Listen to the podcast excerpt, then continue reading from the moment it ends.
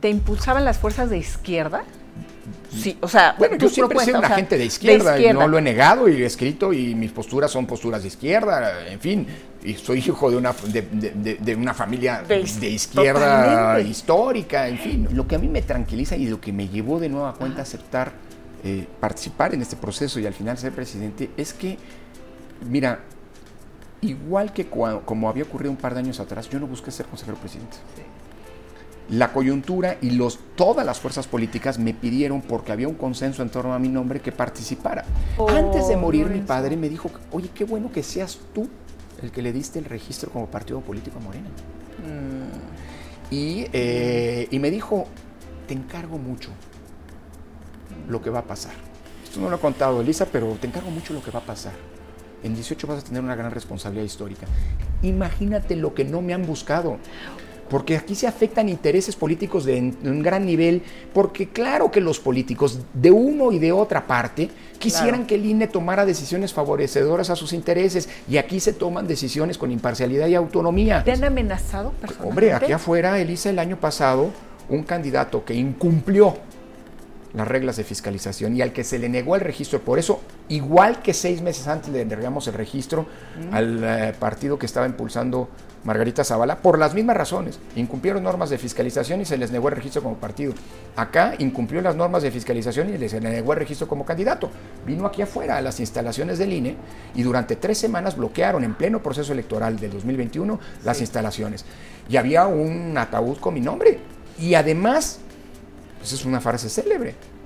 Estoy hablando de alguien que es senador, creo que con licencia, ¿no? Que aspiraba al gobierno de Guerrero. Amenazó con ir a visitarme a mi casa.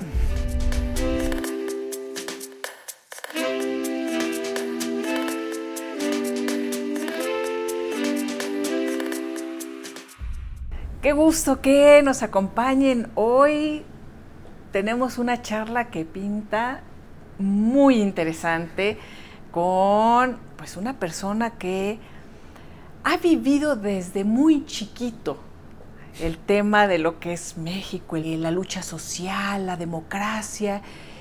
Y hoy, hoy le toca estar cerrando un ciclo importante y vamos a platicar por qué. Lorenzo Córdoba, qué gusto. Gracias, gracias por esta charla. Ni me digas, un placer. Me, pues me recuerda los tiempos en la tele cuando me invitabas a hacer comentarios. Oye, eh, pero ¿tú, te imaginaste que ibas a vivir todo esto? Mi participación en, como, digamos, en, los órganos electorales, pues ya tiene un buen rato. originalmente entré al IFE por primera ocasión, justo cuando estaba terminando la carrera, el último año de mi carrera, cuando nombraron a José Woldenberg consejero ciudadano en 1994. Así es. Y en aquel entonces Pepe Woldenberg pues hombre, fue, acuérdate que fue un año muy complicado, la guerrilla, el asesinato de Colosio, el consenso entre todos los partidos para hacer una reforma en plena proceso José Francisco Ruiz Macié, todos los magnicidios. A Ruiz Macié lo mataron, lo asesinaron después de la elección, pero fue un ah, año muy turbulento. El 94. Exacto.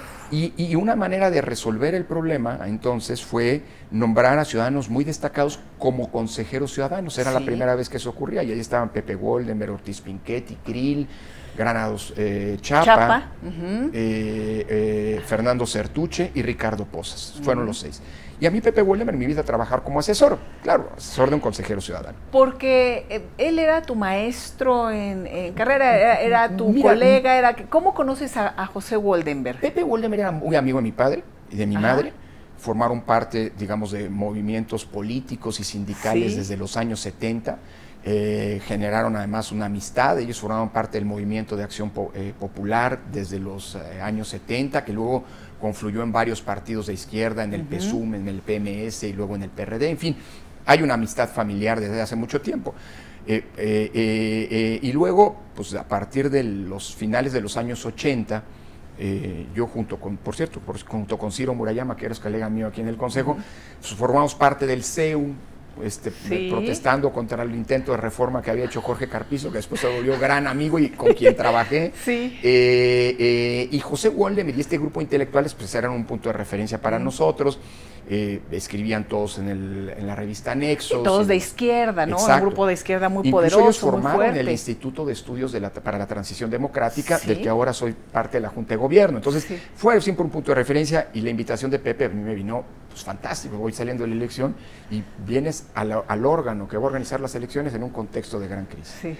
Después yo me voy a estudiar a Italia y vuelvo al, al IFE cuando termino mis mm. estudios de doctorado pero ya Pepe para entonces era eh, presidente, el presidente del este era su oficina, justamente. Aquí. Aquí mismo. Y entonces, pero como asesor.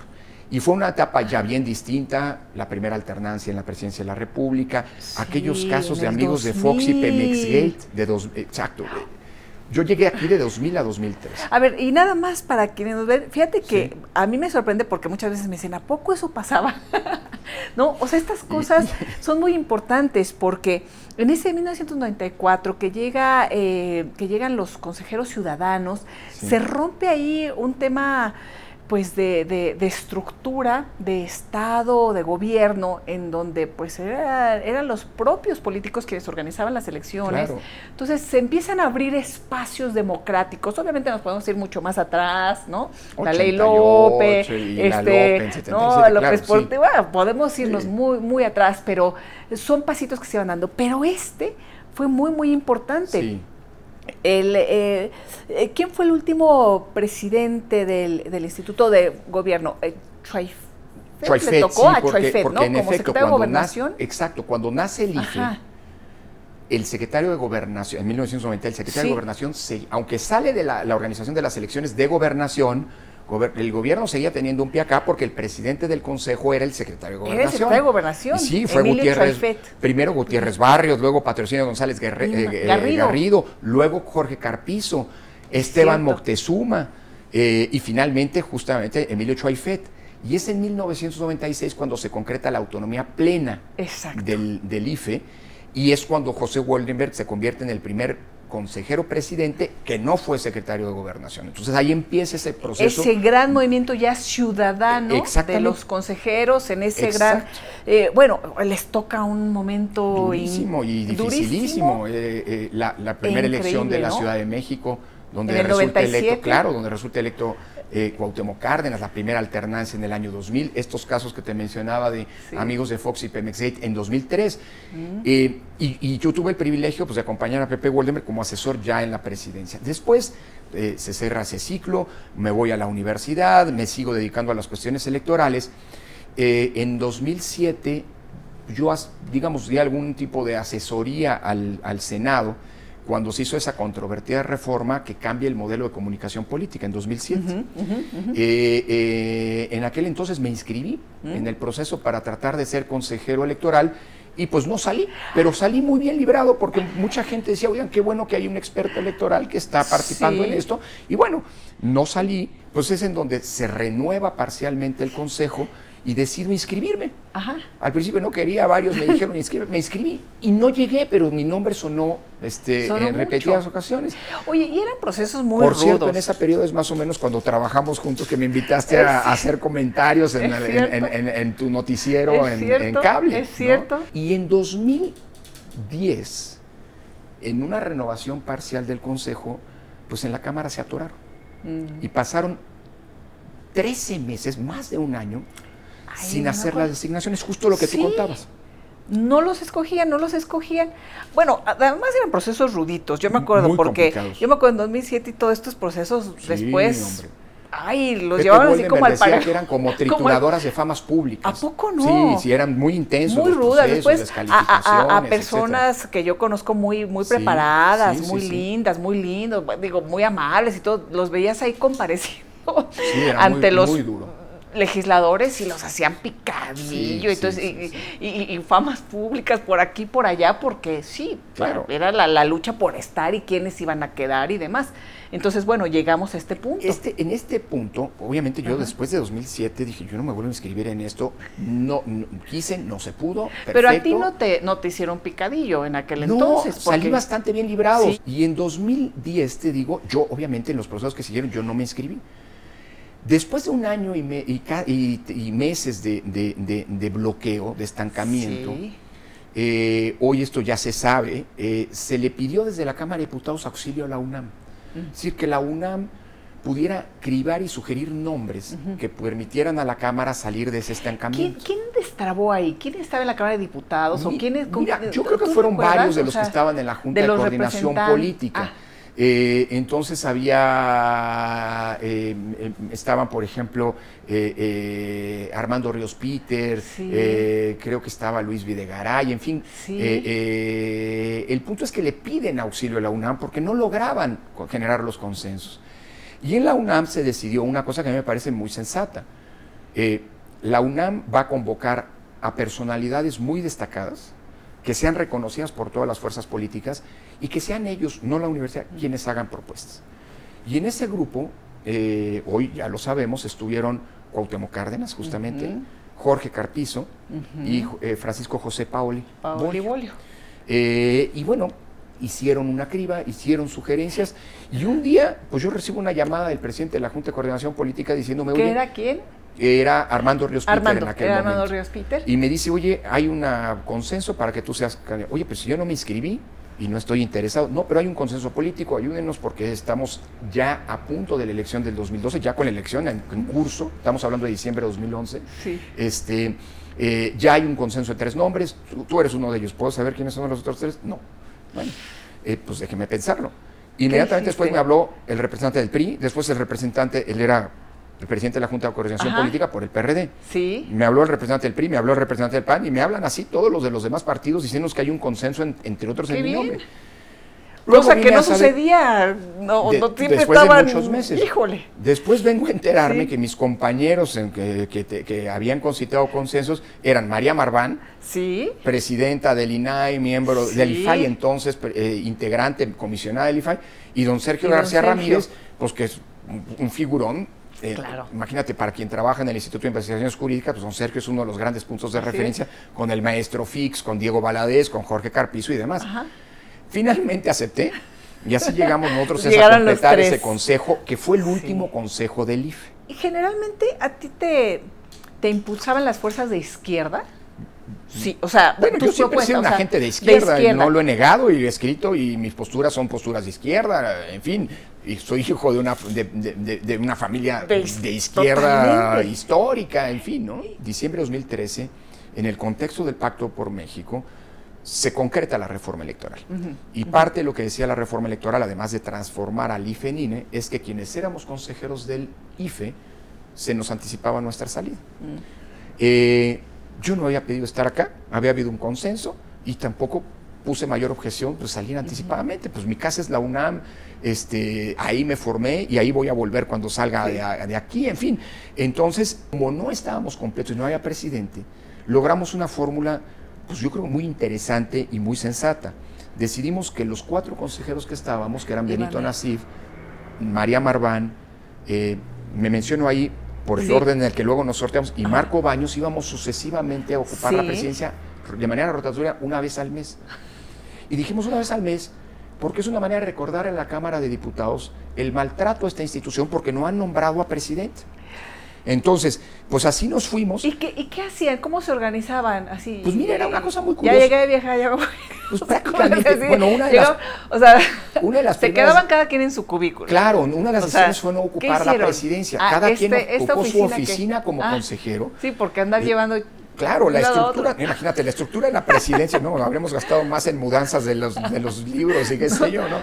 Este, y no tenía ningún sentido. Y la estructura de presidencia lo que hacía era apoyar al presidente en turno. Ok, sí. Eh, y, bueno, era una cosa muy compleja porque las comisiones estaban integradas por los tres que no eran éramos presidentes y nos íbamos cambiando cada mes. Entonces, pero yo creo que fue un acto de mucha responsabilidad, eh, porque había que cuidar a la institución en ese proceso. ¿Cuántas veces fueron presidente y eh, presidenta María Marván cada quien? Bueno, todos fuimos una vez. ¿Una vez? Y cuando terminó Marco Baños, que fue el último de los cuatro, volvió a entrar Benito y volvió a entrar María. María fue la última presidenta del IFE sí. Eh, y desafortunadamente ella no fue electa a pesar de que eh, había un consenso inicial como consejera del INE. Mm. Entonces María fue la última presidenta del, IFE y me cedió a mí como presidente del INE prácticamente la estafeta. Eh, ahí es cuando viene este nuevo arreglo, digamos, producto de la reforma electoral. un día yo recibo pues, llamadas de los propios actores y me dicen, oigan, inscríbanse por favor para hacer porque es un proceso de inscripción, es un nuevo mecanismo, había una evaluación de un comité técnico de selección, en fin, eh, eh, por favor inscríbanse para hacer, porque pues hay consenso en que, y dije, oigan, pues si nos acaban de cesar, yo ya me voy a la UNAM. En fin, luego de muchas insistencias de parte de todos los actores políticos, eh, porque habíamos concitado el, consenso, pues nos inscribimos en el último minuto. Sí. Pero exigimos que las fuerzas políticas, que todas, nos lo pidieran públicamente. Mm porque habíamos recibido un maltrato. Hicieron, ¿Y lo hicieron? Y lo hicieron. ¿Fuiste muy dedicado desde chiquito? O sea, eras, eras aplicadito. Pues es que Eras estudioso, en una casa, en una casa de dos intelectuales, pues no pues había otra más que ser. eso se trataba de un asunto de, gusto y de supervivencia. A ver, sí, platícanos, platícanos de, tu padre y de tu madre, porque son personajes muy importantes en la vida de este país, muy reconocidos. ¿Y, y cómo era? ¿Cómo era ser su hijo? Eh, ¿Eres, eres hijo único? ¿Tienes hermano? No, tengo una hermana que es tres años más chica. Sí, nada más que se dedicó a cuestiones artísticas, este, a la ah, danza, al ah, teatro y, así que, digamos, eh, eh, pero, pero, pero ella vivió también ese ambiente, que era un ambiente, lo digo así, intelectual, sin duda, pues los dos eran eh, eh, investigadores en la UNAM, mi padre llegó a ser incluso investigador en mérito, mi madre es, eh, era filóloga clásica. Ana Paola Vianello, sí. Vianello, Ana Paola Vianello. Sí. Y ella, bueno, ella era filóloga, era integrante del Instituto de Investigaciones Filológicas, publicó varias traducciones de clásicos griegos, Hesiodo, entre otros, Licias, en fin, una mujer de una cultura extraordinaria. Y mi padre, bueno, pues historiador, politólogo, jurista, en fin, uno de los intérpretes más importantes de la historia política del país, de la Revolución Mexicana, y además un hombre que dedicó también, combinó la vida académica con la vida... ¿Se conocieron en la UNAM? No, ellos se conocieron en Italia, cuando mi ah. padre fue a hacer estudios de posgrado, y bueno, pues se enamoraron y, mi madre dio el salto a este lado del charco, en fin. Ella nació allá, sí, ella creció allá totalmente. Ella era italiana totalmente, sí, aunque bueno, pues vivió los últimos 45 años de su vida en, México. ¿Y te hablaba en italiano? Hablábamos en italiano en casa, sí. Sí, sí, sí, sí, esa era... Eh, la lengua materna. Pues mira, digamos, era, fuimos, fui, en términos de lengua materna, fuimos bilingües, mi hermana y yo, desde, desde, desde, siempre. comienzo. ¿Tu hermana cómo se llama? Ana Paola. Igual que tu mamá. Sí, de hecho, es una cosa curiosa. Mi madre es Paola formalmente. ¿Paola? Sí, porque, bueno, hay un dato curioso. Eh, eh, sus, sus abuelas, las de mi madre, eran Ana y Paola.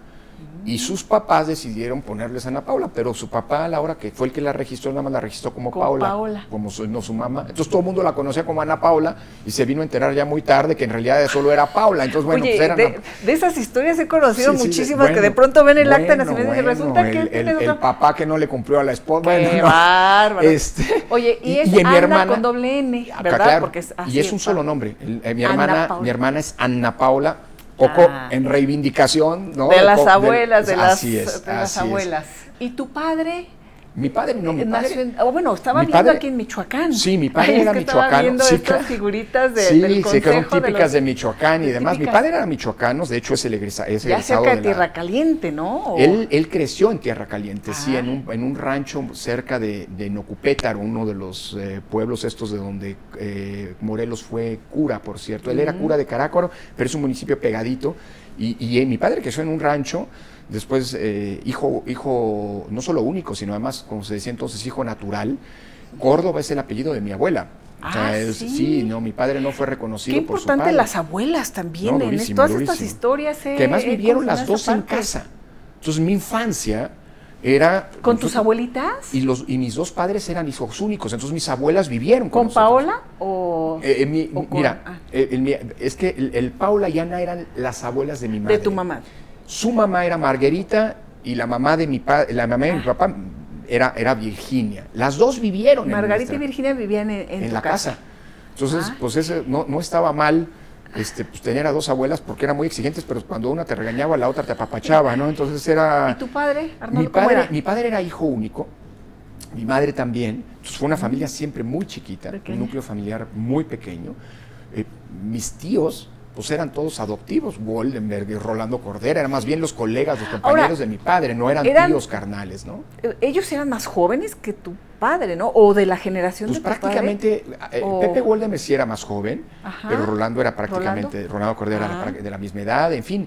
Y, lo que te quiero decir es que incluso el núcleo de amigos mm. coincidía con el núcleo político en el que actuaban mi padre y mi madre. Eh, y mi padre, además de ser un intelectual, insisto, bastante reconocido, pues siempre participó en política.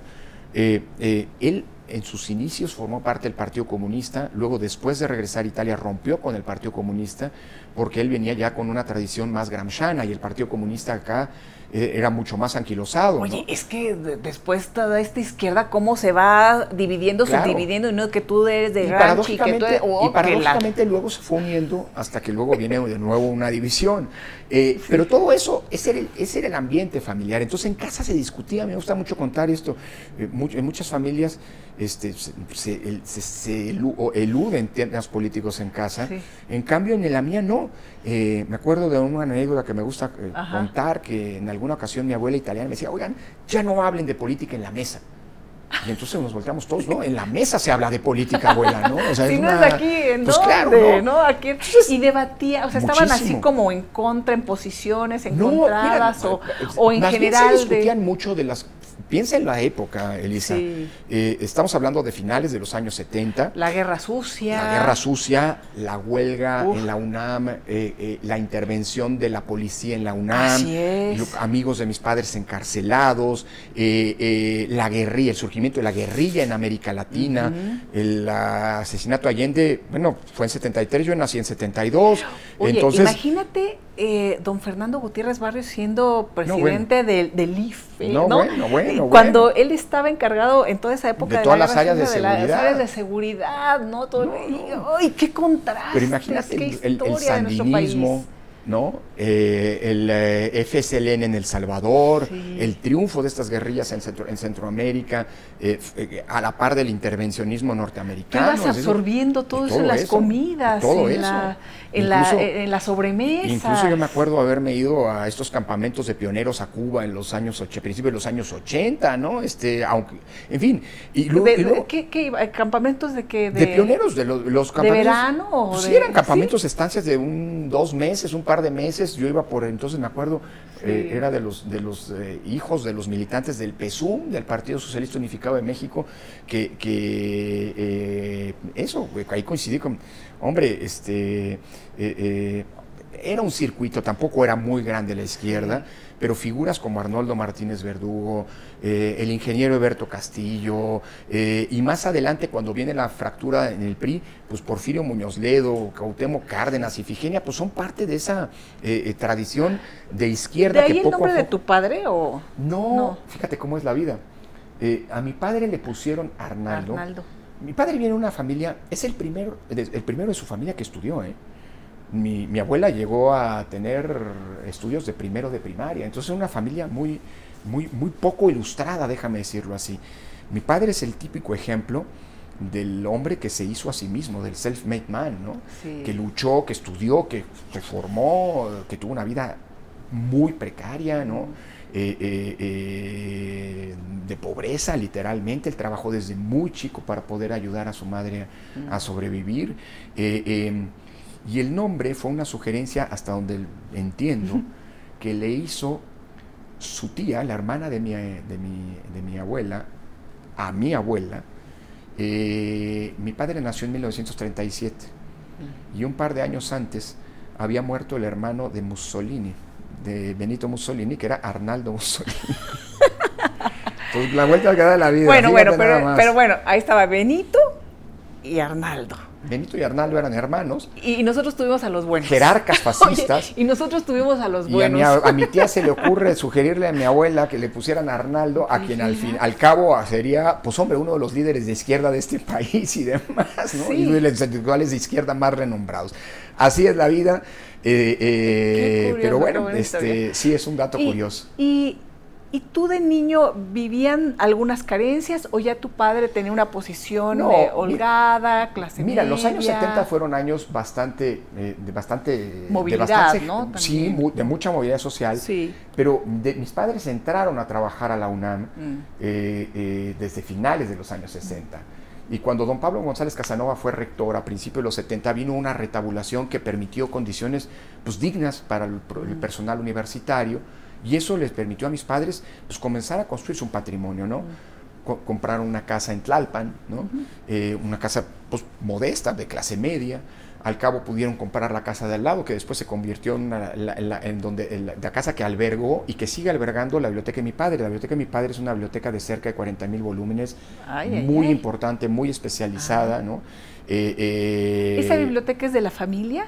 Bueno, esa biblioteca sí es de la familia y ahora justo al igual que pasó con la de mi madre, que la donamos mi hermana y yo cuando mi madre murió a, la, a, la, UNAM, eh, al Instituto de Investigaciones Filológicas, que constituye un fondo mm. muy bonito, de mm. fondo Paula Vianello, ¿no? Con textos, mm, no era tan grande como la de mi padre, con algunos textos sí, sin embargo, muy, muy, muy importantes. Eh, pues la biblioteca de mi padre, sobre todo en lo que tiene que ver con historia bueno, derecho constitucional, teoría política, pero sobre todo historia de México eh, y la historia de la revolución y la postrevolución, eh, pues es una de las bibliotecas más importantes con materiales inéditos que, existen en el país. Y eso justo ahora estamos viendo eh, que pueda irse a la universidad. Yo no me dedico a historia de México, me dedico más bien a cuestiones constitucionales, de teoría política, cuestiones electorales. Entonces, que se pueda constituir este fondo en la Universidad este, Nacional. ¿Tú eras más cercano a tu madre o a tu padre? Pues mira, los dos, mi madre ¿Y tu hermana, o sea, ¿cómo eran ahí? Mi madre tenía la fama de ser una mujer con un gran, con un carácter extraordinario, ¿no?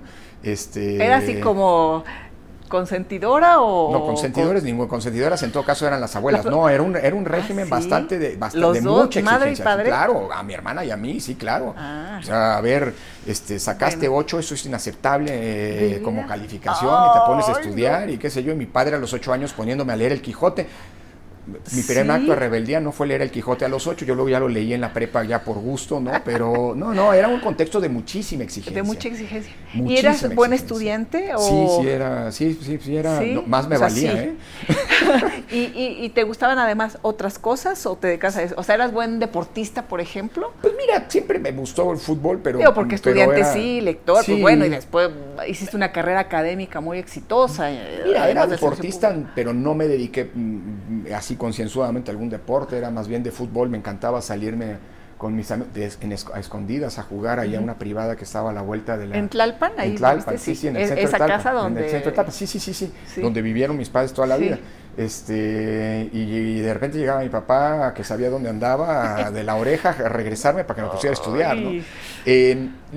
deporte lo que hice fue estudiar, digo estudiar, perdón, bueno, estudiar también y fue, acabó siendo deporte. No, este, nadar, pero ya sobre todo en la prepa, cuando entré a la, a la UNAM, estábamos, de mm. chico íbamos a un club donde nos, donde vamos todavía. ¿Dónde vamos ahí? Este, ¿En primaria en dónde le hiciste? Perdón, la primaria, Yo estudié toda la vida en escuelas públicas. En escuelas públicas. Toda la vida. Esa fue una decisión que yo le agradezco mucho a mis padres, eh, eh, igual que mi hermana. Y fíjate que a pesar de que nos llevábamos tres años, mm. mi hermana y yo, ya empezamos a notar, se empezaba a notar en la familia la degradación de la escuela pública, producto del abandono que lamentablemente sigue siendo objeto la educación en este país.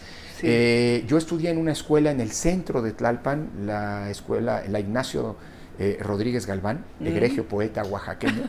Después estudié la, secundaria en una, en una, secundaria que está también pública, por supuesto, en el centro de, Tlalpan, la secundaria 29, Miguel Hidalgo y Costilla, que es además que tiene el enorme privilegio de estar en un edificio histórico, eh, la sede de la, de la, en la calle de Moneda. De hecho, la calle de Moneda en el centro de Tlalpan se llama Moneda porque ese edificio, en ese edificio donde está la secundaria 29, se asentó la primera casa de moneda del México independiente en el siglo XIX. Esa fue la casa de campo de Carlota, fue este eh, eh, cuartel durante la guerra de reforma, cuartel durante la reforma de los, delante de la revolución de los zapatistas y al final acabó siendo escuela. un edificio precioso. Y ahí, ahí. Si alguien va al centro de y quiere ver un edificio colonial fantástico, pues la secundaria 29 mm. es en la calle, en la esquina de Moneda y secundaria. de Juárez. Y secundaria. Y luego eh, entré a la UNAM en el CCH Sur y seguí ahí mis estudios en ¿Y derecho? O sea, siempre pensaste en que sería... Pues mira, ya en la prepa yo tenía como dos orientaciones que eran bastante claras, derecho y ciencia política, y mi padre me dio un consejo eh, que, yo le agradezco mucho, me dijo, estudia Derecho, si quieres estudiar Derecho y Ciencia Política, mejor estudia Derecho. Derecho, decía él, es como las matemáticas de las ciencias sociales, y eso te va a permitir después hacer ciencia política, historia, economía y demás, cosa que no va a pasar al revés. y fue una gran, gran recomendación. y dicho y hecho, yo estudié Derecho como licenciatura, y mm. después estudié mi posgrado en Teoría Política. Entonces, este... El posgrado ya fue en, Italia ¿Tú ¿Tenías la doble nacionalidad o no? No, nunca la he tenido. ¿Nunca? No, no habría podido, no podría pues, ser consejero. eso te iba a preguntar, sí, no se podía. bueno, no hubiera La posibilidad de optarla está allí. Mi madre era italiana, eh, eh, mi padre mexicano, yo nací en México. Bueno, bueno, me parece que cada vez hoy en día, oye, esos chauvinismos cada vez afortunadamente se están superando. De hecho, por ejemplo, eh, eh, Napoleón Gómez Urrutia, senador de la República por Morena. Eh, Él tiene que nacionalidad canadiense, y mexicana. Y, también hay Nestora Salgado, que también es mm. senadora por Morena. Pues los dos adquirieron otras nacionalidades cuando se pudo. la canadiense Gómez Urrutia y la estadounidense, hasta donde entiendo, ah. Nestora Salgado. De hecho, cuando los registramos en 2018 como candidatos de Morena al Senado, eh, ellos tuvieron que hacer una renuncia a la nacionalidad. Es un escrito que se hace, entiendo que no pierdes la nacionalidad, pero renuncias al derecho que el otro Estado te proteja. Sin embargo, en su momento... Pero, pero ese es un, ah, un documento que pide México, pero pues, los otros estados dirán, pues tú eres... No, para los canadienses ellos seguirán siendo pues, canadienses. Claro, ¿no? y de hecho, bueno, ahí hay una polémica política en la que no me meto, pero bueno, el punto es que cuando yo cumplo 18 años... Ah. Eh, con las antes en ese entonces no se no se reconocía eh, me tocó bola negra. Ah bola negra. Este en su momento pero sí tuve que hacer formalmente hice servicio militar, eh, lo que sí es que em, entonces todavía no estaba reconocida la doble nacionalidad. Eso se reconoció hasta 2007 así es. Ah, y yo te estoy hablando, pues los 18 años los cumplí en 1990. Sí. Entonces, a los 18 años tú tenías que optar y de hecho yo tengo un certificado en donde decías, optas por ser mexicano, optas por ser italiano porque tienes derecho. Mexicano. yo soy mexicano, nunca me ostenté, nunca hice trámites ante la embajada de Italia. El único trámite que hice ante la embajada, que he hecho ante la embajada de Italia, bueno, era cobrar las pensiones de mi abuela, porque mi abuela era italiana, y entonces yo iba, la acompañaba y, al final pues yo incluso iba con, un poder para cobrar su pensión cuando ella era, ya era muy mayor. Eh, eh, y luego fue mi visa de estudiante ah, para irme a estudiar a Italia. Uy, y antes de hablar este, este momento que se me hace muy importante el tema de, tu posgrado, Lorenzo, porque sí marca también una, una, parte muy importante de tu formación, pero eh, viendo ahorita esta historia de tu niñez, de una familia con, híjole, tan rica en, cultura, diálogo, en ideales, eh, tan unida, aunque sea, fueran poquitos, pues has vivido también pérdidas muy fuertes, ¿no? Porque pues tus padres, eh, tu madre y tu padre murieron muy jóvenes, no sé tus abuelas, pero, pero si vivieron con, contigo, sí pues ya las, perdiste y lo perdiste. Sí, no, y sobre todo te digo, porque éramos, este, somos una familia muy, muy pequeña, ¿no? O sea, eh, mis padres hijos únicos, eh, hay parentela, por ejemplo, de parte de mi madre en Italia, pero nunca la frecuentamos, ¿no? Eh, las distancias, la precariedad económica en los años 80, ¿no? Acuérdate que la crisis de los años 80, a diferencia de lo que había pasado en los 70, cuando mis padres lograron hacerse este patrimonio, estas dos casas, etcétera, en los años 80 sí, sí fueron años muy duros, muy, duros. A pesar de que mi padre incluso en 82 fue electo diputado federal. Mm. Nada más que eran las épocas, él fue diputado del PESUM, eh, eran las épocas en las que el PESUM se quedaba toda la dieta, ¿no? Entonces él vivía de su, mm, de su trabajo como universitario. Y fueron años muy duros. ¿Tus eh, abuelitas seguían viviendo con ustedes cuando fallecieron? Sí, sí, sí, ellas vivieron hasta, hasta que fallecieron, ellas fallecieron en la primera mitad ya de los años 90, eh, muy, de muy avanzada edad. mi abuela Virginia murió de 93 y mi abuela Rita de 89, Margarita de 89. Entonces, eh, sí, las disfrutaste mucho. Sí, pero eran, incluso, fíjate, ahí hay un dato que con mis abuelas, más allá, insisto, esto que eh, eh, las dos eran, eran mujeres muy, muy, eran mujeres muy buenas, pero eran poco ilustradas, no habían estudiado, eran las épocas muy complicadas. Imagínate mi abuela en Italia viviendo durante el fascismo. También la primera de la familia que estudió fue mi madre, ¿no? Entonces, em, entonces eso generaba un núcleo muy unido. En los años 90, a principios de los años 90, las condiciones económicas de mi padre y de mi madre comenzaron a mejorar nueva cuenta y decidieron comprar una casa en Pátzcuaro. Entonces se pasaban temporadas para irse a escribir a, Pátzcuaro y entonces pues yo apenas de 18 años me quedaba responsable de las casas aquí, o sea, la casa de aquí y de mis abuelas en una edad avanzada en la que había que llevarlas al servicio médico, llevarlas al ISTE, en fin, atenderlas. Mi abuela tuvo un cáncer, en fin. Eh, eh, eh, entonces, pues sí, la pérdida fue una pérdida muy sentida porque era muy entrañable la relación con ellas. Exacto. y luego más adelante, mi madre muere, muere muy joven, muere de 67 años, en 2007. Y luego mi padre volvió a casarse tiempo después eh, y mi padre muere en 2014, ya de una edad más avanzada, de 77 años. En momentos de también de, coyuntura para tu vida, ¿no? Lo que habíamos dicho, 2007, cuando tú decides que vas a participar, finalmente ahí, ahí no, no, no, quedas, y después 2000. Y fíjate que además hay un dato que a mí del que yo estoy muy orgulloso. Mi madre era una feminista comprometida. De hecho, pues a través de ella yo conocí a muchas de las eh, feministas históricas de, en la lucha de feminismo históricas en ese sentido. De, Marta Lamas era muy amiga de la familia, eh, eh, las fundadoras de FEM, ¿te acuerdas aquella revista que en los 70 da un gran impulso a la lucha de las mujeres? Y después de que muere mi madre, en la Ciudad de México pues, comienza el proceso de despenalización del aborto. Mm. Y, y, nos pidieron a algunos investigadores de jurídicas, a Pedro Salazar, a Diego Valadez y a mí, que participáramos apoyando ese, y, lo hicimos. Eh, eh, y pro bono nosotros fuimos de los que eh, encauzamos, incluso redactamos lo que al final del día es la ruta de la Ciudad de México para despenalizar el aborto, que fue retipificar el aborto. Es decir, considerar el, interrupción, del embarazo hasta legal. Exacto. Ya después es aborto y es delito.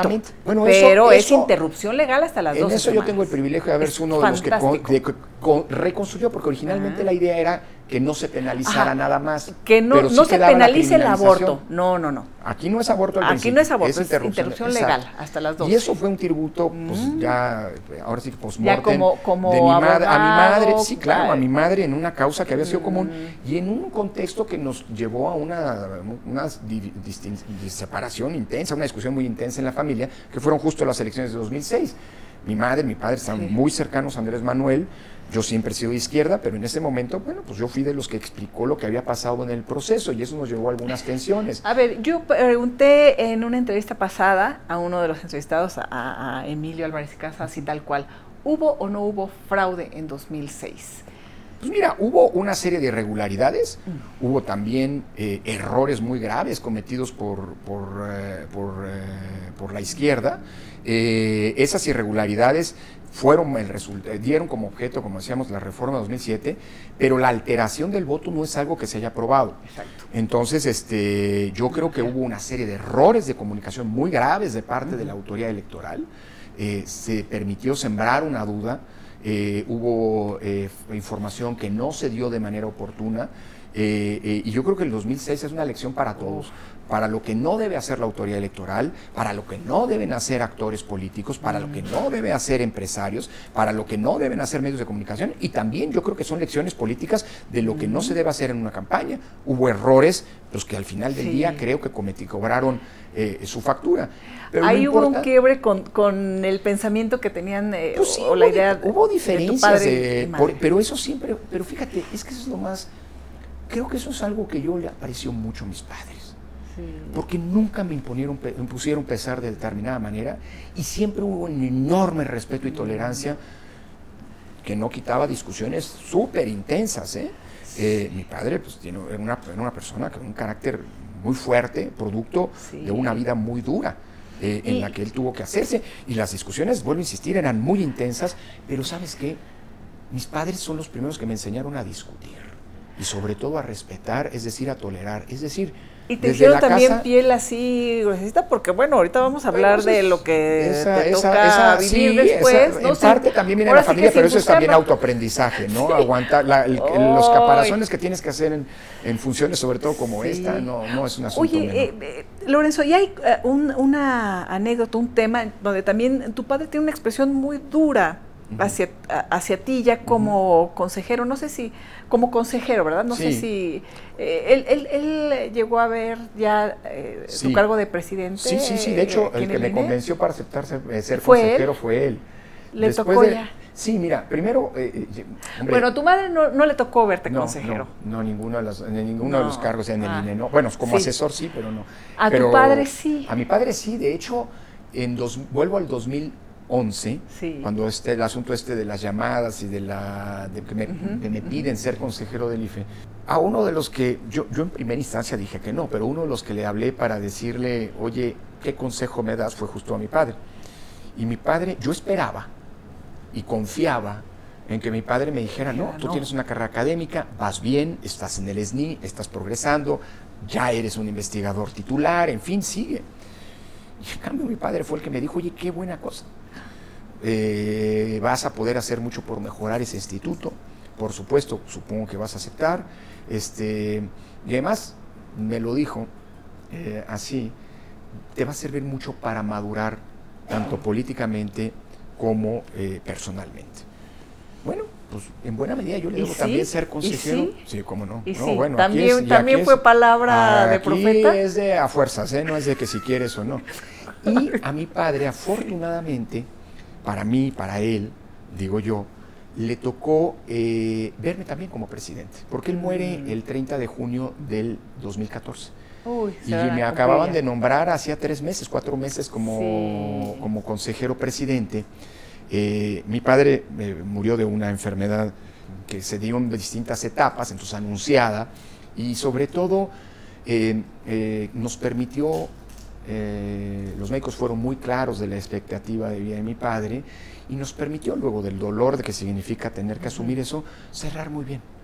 Cerrar muy bien tanto de la, la, parte, digamos, si quieres, más administrativa, qué hacemos con las casas, qué hacemos con la... Eh, eh, Mónica, su esposa, pues mi padre estaba muy preocupado. Que, dije, no te preocupes, Mónica, con Mónica vamos a cerrar muy bien, no, no te preocupes por ella.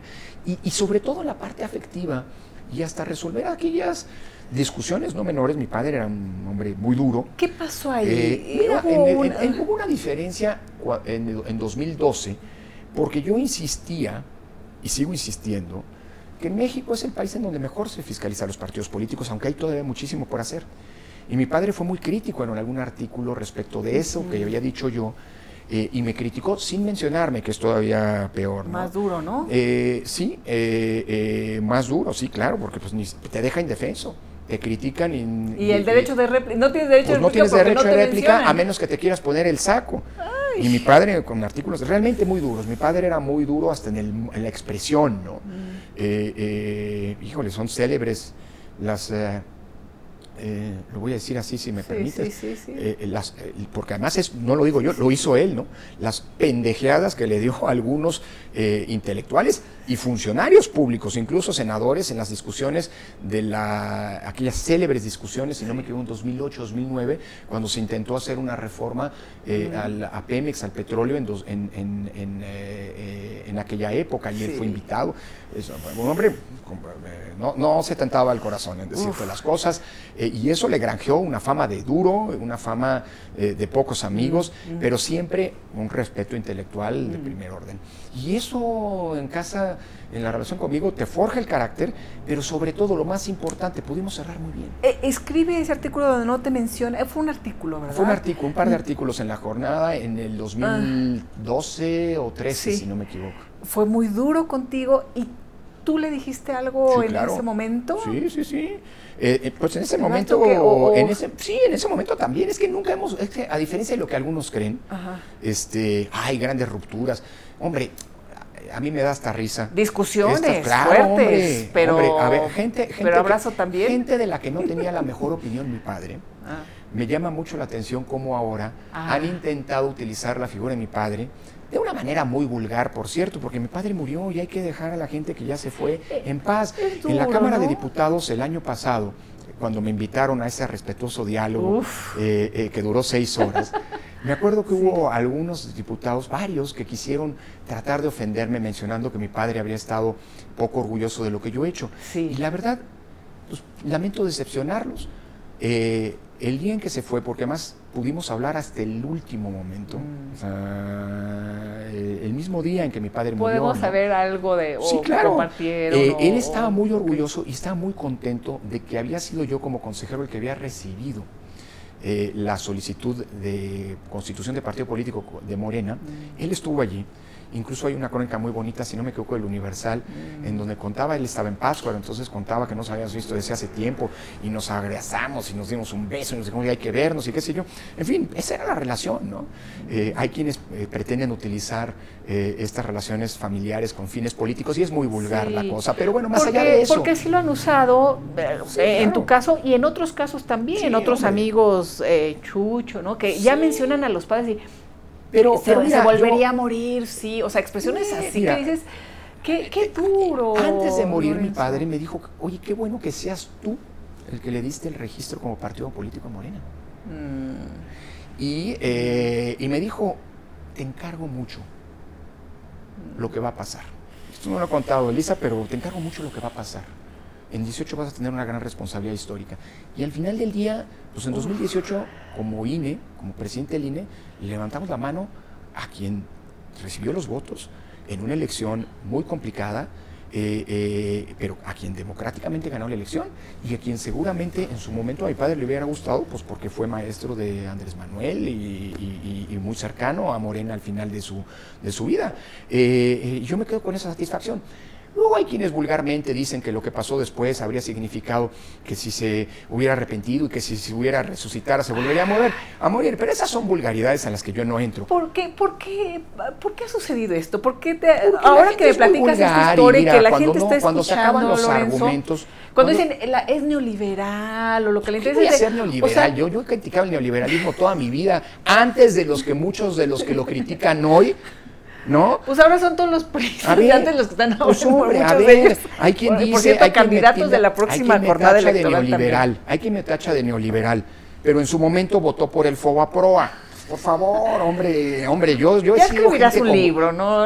¿Eh? Ya escribirás un libro o algo así. Yo escribí uno contando todo lo difícil que fue construir la elección, cómo llegamos a la elección de 2018 y cuáles fueron los trabajos y los días libro de Siodo, que tradujo a mi madre, los trabajos y los días que tuvimos que pasar aquí para que la elección del 18 fuera una elección limpia, transparente, equilibrada. Y fíjate lo curioso, antes de la elección de 18 muchos me decían que yo estaba haciendo las cosas, sesgando las cosas en mis decisiones como mm. consejero presidente para favorecer a Andrés Manuel López Obrador, que porque no lo bajábamos de los spots a los que tenía derecho de estar, que eh, por qué callaba a los empresarios. Eh, eh, advirtiéndoles que podían caer en una ilicitud eh, en su campaña en contra del candidato López Obrador, en fin. yo hice mi trabajo, como lo he hecho después. Dicho eso, para cerrar esto, a mí la mejor solución, y yo creo que mi padre le gustaba mucho el diálogo mm. y, la, discusión, la esgrima verbal. Era un, era un intelectual. Y, yo, y yo aspiro a ser un intelectual. Eh, y frente a la vulgaridad, yo creo que mi padre habría estado, creo, ¿eh? pero pues, como no hablo con él porque mi padre ya se murió, este, creo que habría estado orgulloso de la salida con la que eh, pues le respondía a todos, a, todos estos legisladores que creían que citando a mi padre, por cierto, el primero que lo citó en mi comparecencia fui yo. Yo cité a mi padre en una frase que pronunció en esa tribuna siendo legislador en los años 80. En fin, ¿cuál era la aspiración y la construcción de la democracia, la importancia de la construcción de la democracia? Ahí está en el diario de debates, en fin. Este, eh, Eh, está en el diario de debates pronunciadas esas palabras por Arnaldo Córdoba y está en el diario de debates pronunciadas por Lorenzo Córdoba, presidente del INE, citando a Arnaldo Córdoba.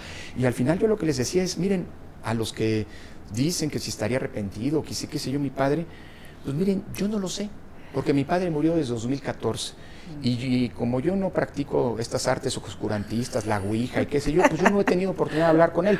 Pero como veo que muchos sí lo hacen, les pido un favor la próxima vez que hablen con él, mándenle muchos saludos y díganle que se le extraña, porque se extraña a un intelectual de izquierda bien formado como él en los tiempos que corren. Eso se los dije en la tribuna. Lorenzo, y con eso finiquito esa discusión. y cuando hubo un diputado, Gerardo, ¿no? Este, que es un buen amigo, Gerardo Fernández Noroña, en corto es muy buen amigo, en público, pues bueno, actúa como te vimos llegar y te abrazaban y se tomaban fotos, Gerardo, no sé qué. y al rato en ¿eh? Gerardo, Gerardo Fernández Noroña, con quien tengo un trato de veras de, cordial, de amistad. Eh, Gerardo tuvo un gesto que le agradezco.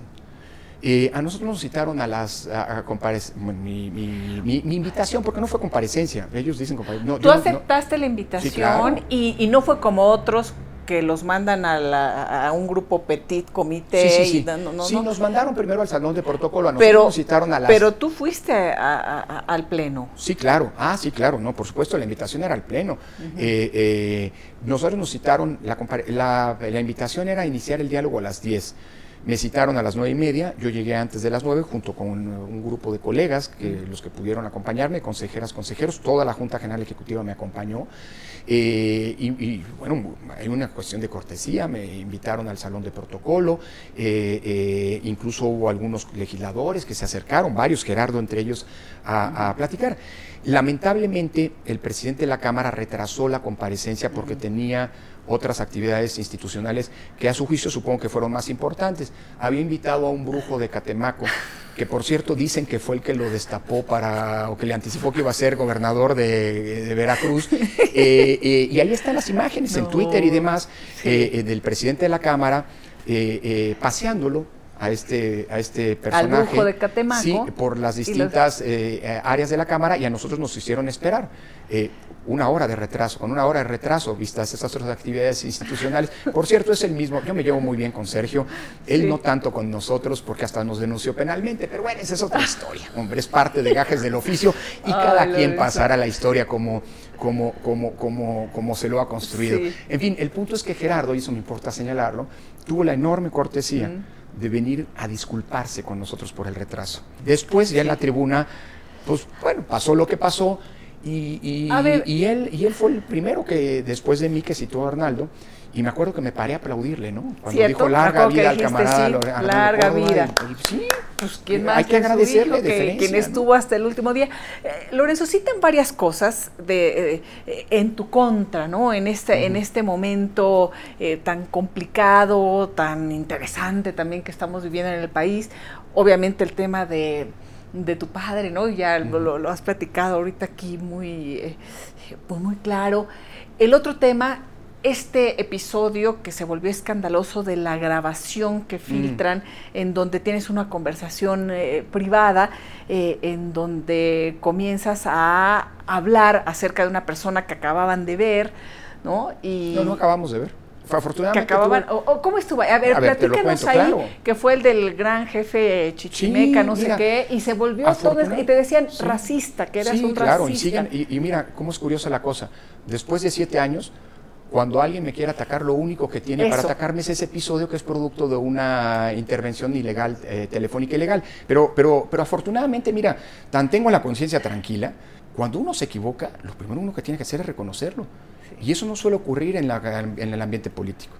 Cuando alguien comete errores suele echarle la culpa a los demás. Sí. Eh, ese es parte del... Lo hacen todos, ¿eh? Sí. Y, yo tengo el privilegio, a lo mejor porque no soy un político.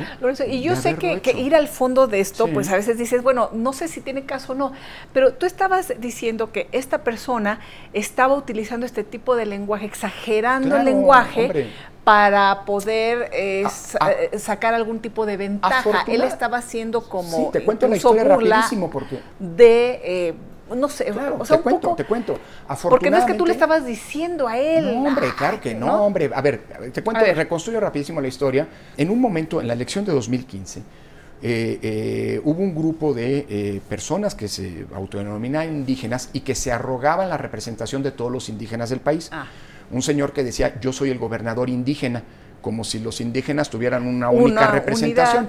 Por cierto, más adelante, tiempo después, eh, eh, en los foros de distritación que hizo el INE en 2017, muchos representantes de comunidades indígenas a los que los habíamos, pueblos indígenas a los que habíamos invitado a dialogar con el INE para hacer la distritación, cuando se apareció este mismo personaje, le dijeron, oiga, usted no tiene nuestra representación. En fin, pretender que hay un único representante de los pueblos indígenas, pues era, es, es, ha sido siempre un abuso, porque si algo caracteriza a nuestros pueblos originarios es su diversidad y su pluralidad, y hay que respetarla. Dicho eso, eh, eh, hubo varios eh, miembros de este, esta organización que entraron por distintas razones a las instalaciones del INE y a un cierto punto pues se hicieron una concentración aquí dentro exigiendo que les diéramos diputados ah, a los indígenas. Ah el, titular del director de prerrogativas y partidos políticos fue a atenderlos por instrucciones mías y en el auditorio lo retuvieron. Y dijeron, no lo dejamos ir este, hasta que no nos reciba el presidente Lenin. Yo les dije, yo no voy a discutir con una asamblea, eh, lo recibo, recibo una delegación, nos vemos en tal fecha. Eh, cuando nos recibí, eh, escuché sus peticiones. Y sus peticiones es que les diéramos diputados. Querían diputados. Mm. Dije, oigan, pero yo no les puedo dar diputados, hay una elección. No, no, no, no, no nos venga con elecciones. Oigan, hablen con partidos políticos para que postulen a... No, no, no, con los partidos no queremos nada. Bueno, está la vía de las candidaturas independientes. Nosotros no queremos candidaturas. Nosotros no queremos participar en elecciones. Queremos que nos den diputaciones para curar los agravios históricos con los pueblos y comunidades indígenas. Yo le dije, oigan, pues esto yo no lo puedo hacer, pero les puedo, si ustedes me dan un escrito, y me dieron un escrito mm. que no pedía nada entonces les dije, oigan, este escrito está mal hecho, si quieren les ayudo a corregirlo, para que me hagan una petición que yo les voy a tener que contestar pues, en términos de la Constitución de manera negativa, pero les genero un acto para que si quieren puedan ir ante la Corte, en fin, ante otras instancias, y si la Corte nos ordena darles imputaciones, pues ya es otra historia, pero el INE no puede violar la Constitución.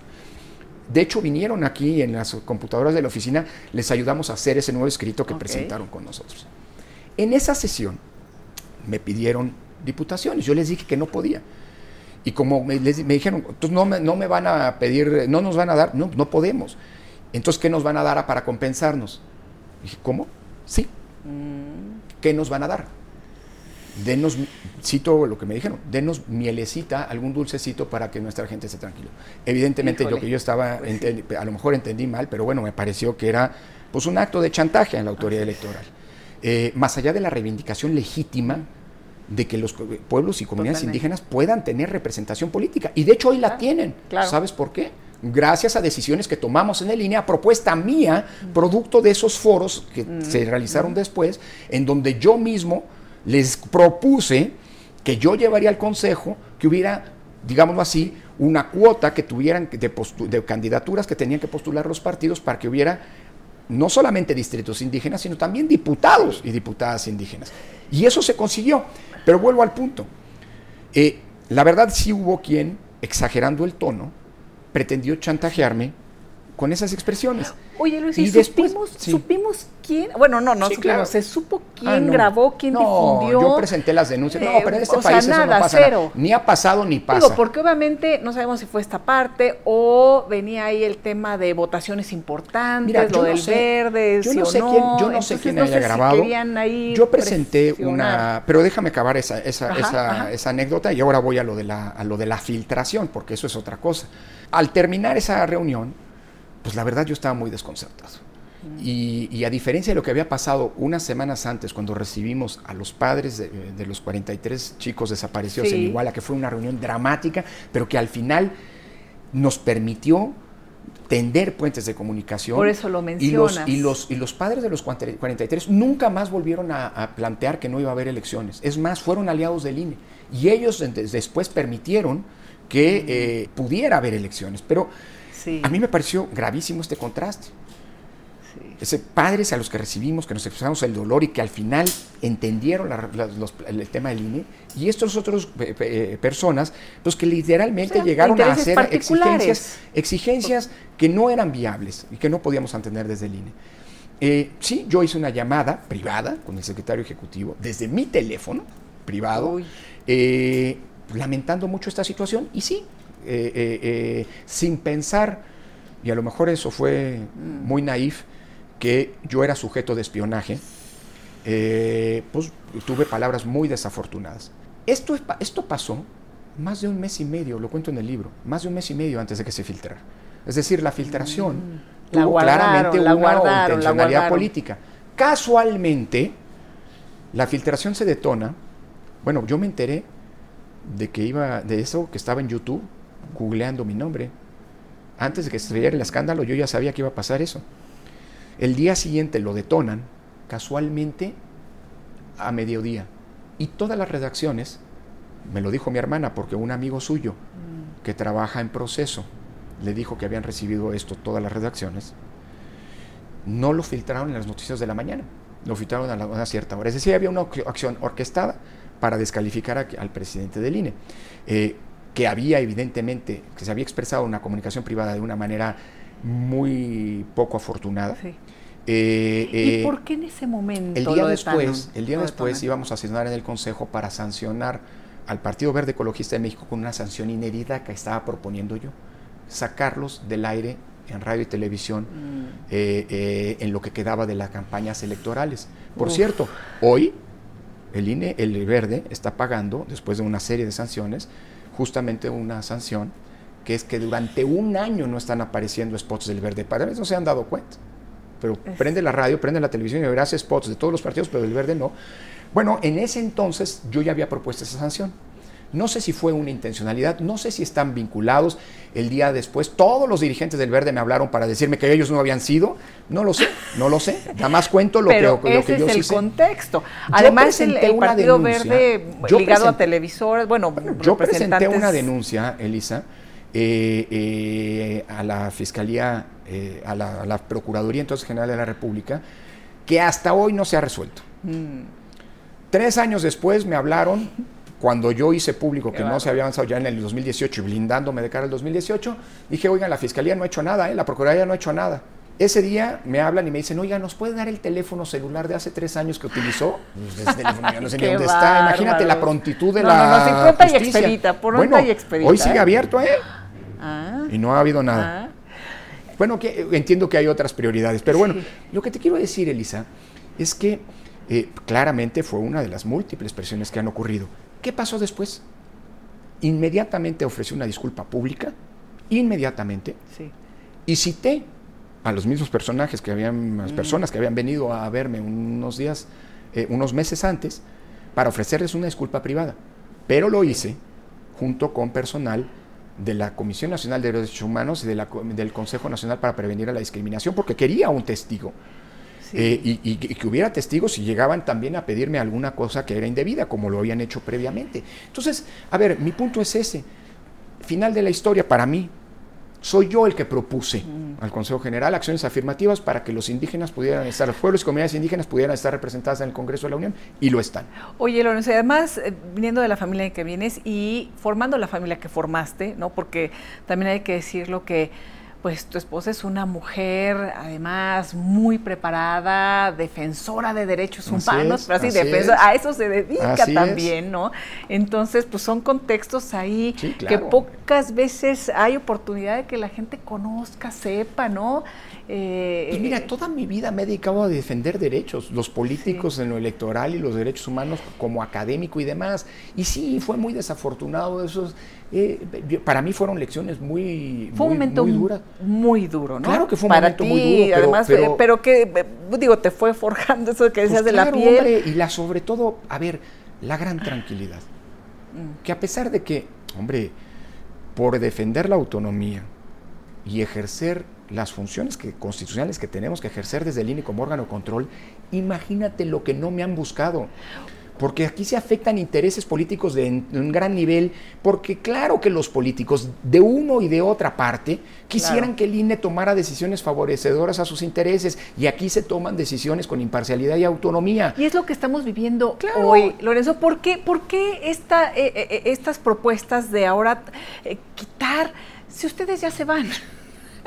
Pensando en que ya se van a cumplir unos ciclos, eh, hay algunas propuestas que me parecen interesantes en general en lo que se está proponiendo y otras que son inaceptables. Sin duda. Pero ¿por qué hoy en día eh, estamos con el hashtag defendiendo al INE, o sea, eh, ¿en qué momento nos situamos ahora en esta, en esta posición tan complicada para el instituto? A ver, yo creo, Elisa, que es una, un momento muy complejo para las democracias en todo el mundo mm. y para las autoridades electorales en todo el mundo, y mm. México no es la excepción, al contrario.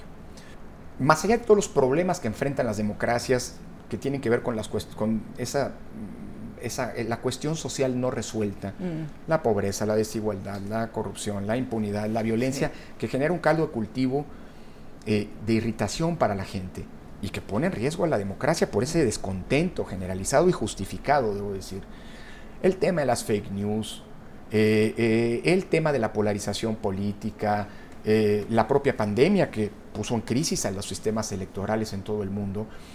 hoy estamos viviendo también, Elisa, eh, bueno, el descrédito de los partidos y de los parlamentos, que son instituciones básicas de las democracias, estamos viviendo también otro fenómeno, que es el ataque y la descalificación de las autoridades electorales, y que se está articulando eh, en muchos lados del, del orbe, pero que en México está presentando de una manera muy intensa. Yo creo que hay cuatro tipos de ataques a las autoridades electorales las descalificaciones, que antes venían de las oposiciones que perdían elecciones y entonces clamaban fraudes y qué sé yo, ahora vienen desde el poder. Mm. No pasa solo en México, ¿eh? En, en, Brasil, Bolsonaro está descalificando al Tribunal Electoral de cara a las elecciones de este año. Uno, descalificaciones. Dos, hostigamiento y ataques, amenazas personales a quienes encabezamos los órganos electorales. ¿Te han amenazado personalmente? Hombre, aquí afuera, Elisa, el año pasado un candidato que incumplió las reglas de fiscalización y al que se le negó el registro. Por eso, igual que seis meses antes le entregamos el registro al eh, partido que estaba impulsando Margarita Zavala, por las mismas razones. Incumplieron normas de fiscalización y se les negó el registro como partido. Acá incumplió las normas de fiscalización y se le negó el registro como candidato. Vino aquí afuera a las instalaciones del INE y durante tres semanas bloquearon en pleno proceso electoral del 2021 las instalaciones. Y había un ataúd con mi nombre y además, pues es una frase célebre. Estoy hablando de alguien que es senador, creo que con licencia, ¿no? Que aspiraba al gobierno de Guerrero, amenazó con ir a visitarme a mi casa. Denuncias Cuya hija es gobernadora. Denuncias penales.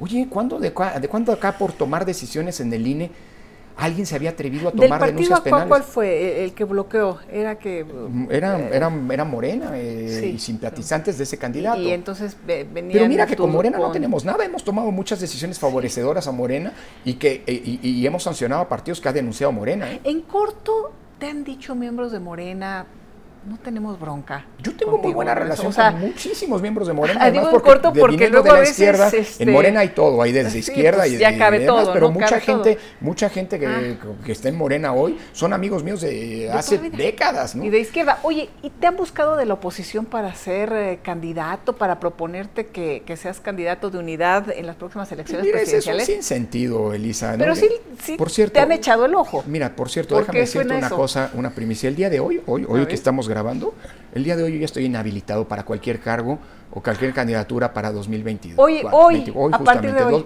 en dos años hoy, ya. yo siempre dije que no iba a ser. A ver, de nueva cuenta, no importa la tribuna desde, que se, desde la que se quiso construir esta falsa idea de que yo iba a contender y que yo tengo, estoy aquí para cumplir objetivos políticos. Hoy puedo decir con orgullo que mintieron, mintieron. Yo hago mi trabajo aquí en el INE por convicción y conforme a los principios constitucionales, no por intereses e intenciones políticas. Hoy quien dijo que yo estaba aspirando a un cargo, hoy queda revelado que mintió. Señoras y señores, hoy ya no puede pues ser candidato, ya no a lo ningún cargo de elección popular ya no lo busquen, ya no va a ser. Lorenzo Córdoba ya no va a ser y me imagino regresarás al Instituto de Investigación. Claro, y hacer muchas cosas más. Hombre, Porque después de 322 y pronto 330 procesos, pues además vas a poder dar consultas, no, eh, compartir la experiencia en otros eh, eh, y momentos. Mira, a pesar de las amenazas, a pesar de las denuncias penales, a pesar del hostigamiento que te decía que se ha dado por la vía de la descalificación, por la vía de las amenazas personales, por la vía de los recortes presupuestales. Elisa, el día de ayer la Suprema Corte de Justicia le dio la razón al INE respecto de que el recorte que aplicó la Cámara de Diputados en noviembre pasado fue un recorte inconstitucional. No porque no, porque no puedan, claro, no porque no puedan recortar, sino porque no justificaron el recorte. Mm. Y esas son grandes noticias para el futuro. Elisa, yo en 10 meses terminaré. ¿El INE? Tiene el dinero necesario ¿Tú para. ¿Tú tienes mucho dinero? Claro que no, ¿Eres, ¿Eres fifí?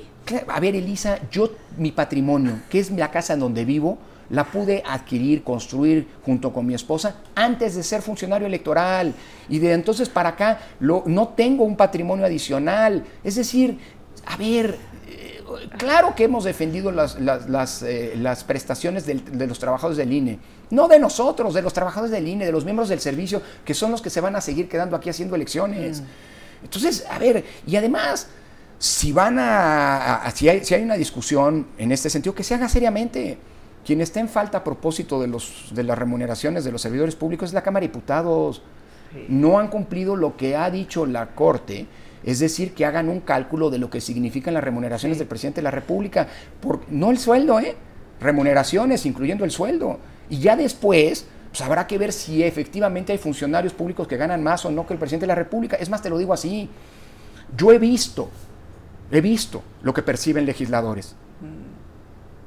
Y te he puesto que cualquier legislador, entre dietas, apoyos para la tarea legislativa que no tienen que comprobar, que si la casa de no sé qué, que si el dinero que manejan, cualquiera de esos los legisladores tiene ingresos, remuneraciones que superan a las a los de los consejeros del INE. Por cierto, los consejeros del INE no podemos tener otro ingreso. Yo sigo dando clases en la UNAM, no cobro por ello. Doy clases en universidades o conferencias, no cobro por ello.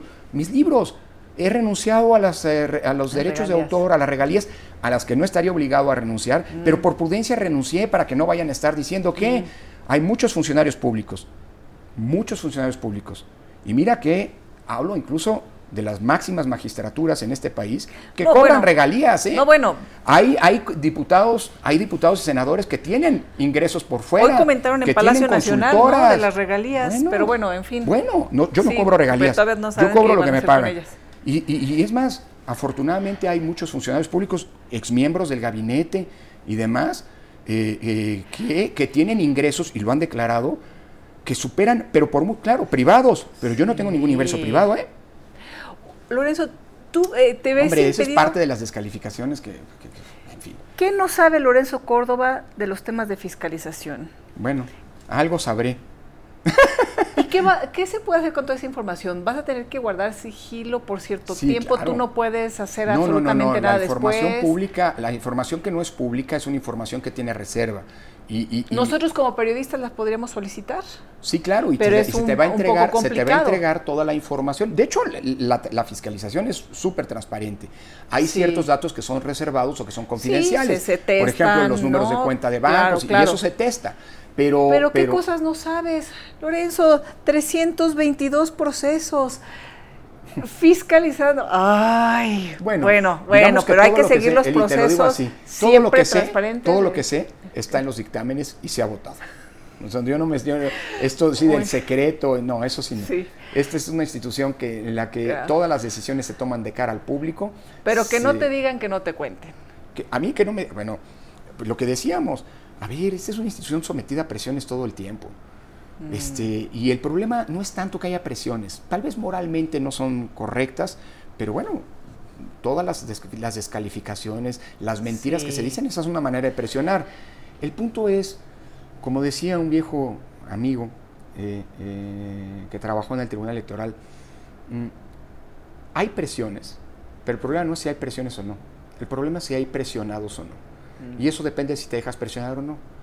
Y por mucho que intente, nunca me he dejado presionar. Mm. Nunca me he dejado presionar.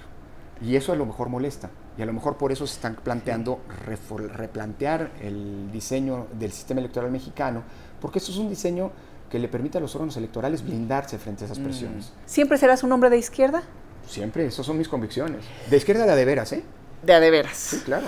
sí, porque ahorita, bueno, en fin. lo de la izquierda se ha meritado mucho también. Ay, sí, sí, hay mucho conservador yo y sí creo liberal y ultraderecha. En la justicia social, yo sí creo en el Estado, yo sí creo que es necesaria una reforma fiscal porque es la única manera de mm. poder eh, eh, eh, romper esa indignante desigualdad mm. que se vive en este país. Y creo que el único que puede paliar esas desigualdades es el Estado interviniendo. Yo no me creo en el Estado a la, totalitario, ¿eh? pero creo que el Estado sí puede corregir eh, eh, el mercado, sí puede corregir esas desigualdades y eso creo que será auténticamente izquierda. Hay unos que se dicen izquierda que están en contra de los impuestos, yo no y volverás a Italia en algún momento. Sí, bueno, espero. Este, eh, eh, bueno, es, la tierra de mi ah, madre. Sí. Eh, y sobre todo es la tierra donde me formé, claro. ¿no? Sí, este... nunca he perdido el contacto con la Universidad de Turín. Mi idea es volver a la universidad, a la UNAM. Michelangelo. Michelangelo Bovero. Bovero. Norberto, bueno, discípulo de Norberto Bobbio, que no te tocó Norberto Bobbio, pero bueno, de ahí, Luigi de ahí, en fin, eh, sí. esa, es, esa es tu formación también importante, así ¿no? Es, y bueno, Para este, que, híjole, pues, nunca he perdido el contacto con, en términos académicos, este, con teóricos, con, con esa escuela, y bueno, pues vendrán, mira, lo mejor va, va está, para mí está por venir, porque, por dos razones, Elisa. La primera, porque tengo todo el propósito de irme del INE, como siempre pensé irme del INE desde el día, el primer día en que acepté la presidencia, ser contender por la presidencia. Por la puerta de adelante y con el buen sabor de boca del deber cumplido. Y en segundo lugar, porque a lo que voy, que es a la academia, la experiencia de haber estado aquí me va a hacer un mucho mejor académico, mm. creo yo. ¿Por qué? Sin ninguna presunción porque como académico yo me formé, estudié la democracia desde el punto de vista conceptual.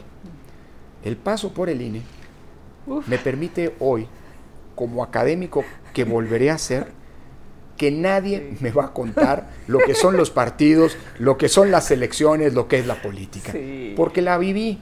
¿Y qué historias? Ahí sí, el INE sí ha llegado a todos los rincones del país, sí ha estado en contacto, no en campaña, sino en contacto con la ciudadanía de tú a tú. ¿Qué Creo que también valdría la pena después contar todas esas historias de las regiones, de lo que es México, a través de las experiencias de quienes han... Y la gran lección que esas experiencias dejan como consecuencia, Elisa, es que, y eso es para lo que trabajamos, ¿eh? Eh, yo sé que hay quien quisiera que trabajáramos para algún gobierno, para algún partido. Se van a quedar no trabajamos ni a favor ni de ningún gobierno, ni de ningún partido, ni en contra de ningún gobierno, ni en contra de ningún partido. Te han querido poner ahí. Claro, como un opositor. y no lo hemos permitido, nosotros no somos opositores. Eh, por eso es ridículo el discurso de las candidaturas y demás. Pero con quien sí estamos, del lado de quien sí estamos, es de la ciudadanía. Y afortunadamente, Lisa, el INE hoy sigue siendo, a pesar de las descalificaciones y los ataques, la institución civil del Estado mexicano en la que las y los mexicanos más confían. Andamos en, índices de confianza y credibilidad que rondan entre el 60 y el 73%. Ninguna otra institución civil del Estado eh, tiene estos índices de confianza, pero lo más importante, la ciudadanía confía en nosotros. Si no, no podríamos hacer elecciones. Termino, si se permite, con estos datos. Sí. En 2021 necesitamos un millón y medio de ciudadanas y ciudadanos para ser funcionarios de casilla. Aceptaron y cumplieron los requisitos para poder serlo 3 millones, el doble. En la revocación de mandato necesitamos a 300 mil funcionarios y funcionarios de mesa casilla. 700 mil habían aceptado, 230%. Para el próximo domingo necesitamos, van a estar administrando las casillas 150 mil mexicanas y mexicanos. 340 mil ya aceptaron. Esa es, esa es la gran simbiosis, mm. la gran magia que, trae consigo la democracia, que es esta empatía, sintonía y conjunción entre el INE y la ciudadanía. El INE que es de la ciudadanía. Y eso es lo más importante. Y mira, a pesar de todo, ahí estamos y ahí seguiremos. Eh, consejeros presidentes van, consejeros presidentes vienen, consejeros van, consejeros vienen, la estructura de línea ahí sigue profesional, capacitada, mm. comprometida, pero lo más importante, la ciudadanía, y estoy por ello convencido que la democracia, aquí están y ahí van a seguir. Querido Lorenzo, muchísimas gracias, y ojalá sea una charla de muchas. Después, en donde estés, en la academia seguramente, pero en los asuntos particulares, que yo creo que va a ser bien interesante seguir compartiendo esta experiencia. Muchísimas gracias. Siempre con el gusto eh, de, ya desde hace muchos años. Desde hace muchos años. Gracias. gracias, Lorenzo Córdoba, en este momento especial, qué gusto. Ojalá lo hayan disfrutado y no se pierdan esta y todas las entrevistas que vienen.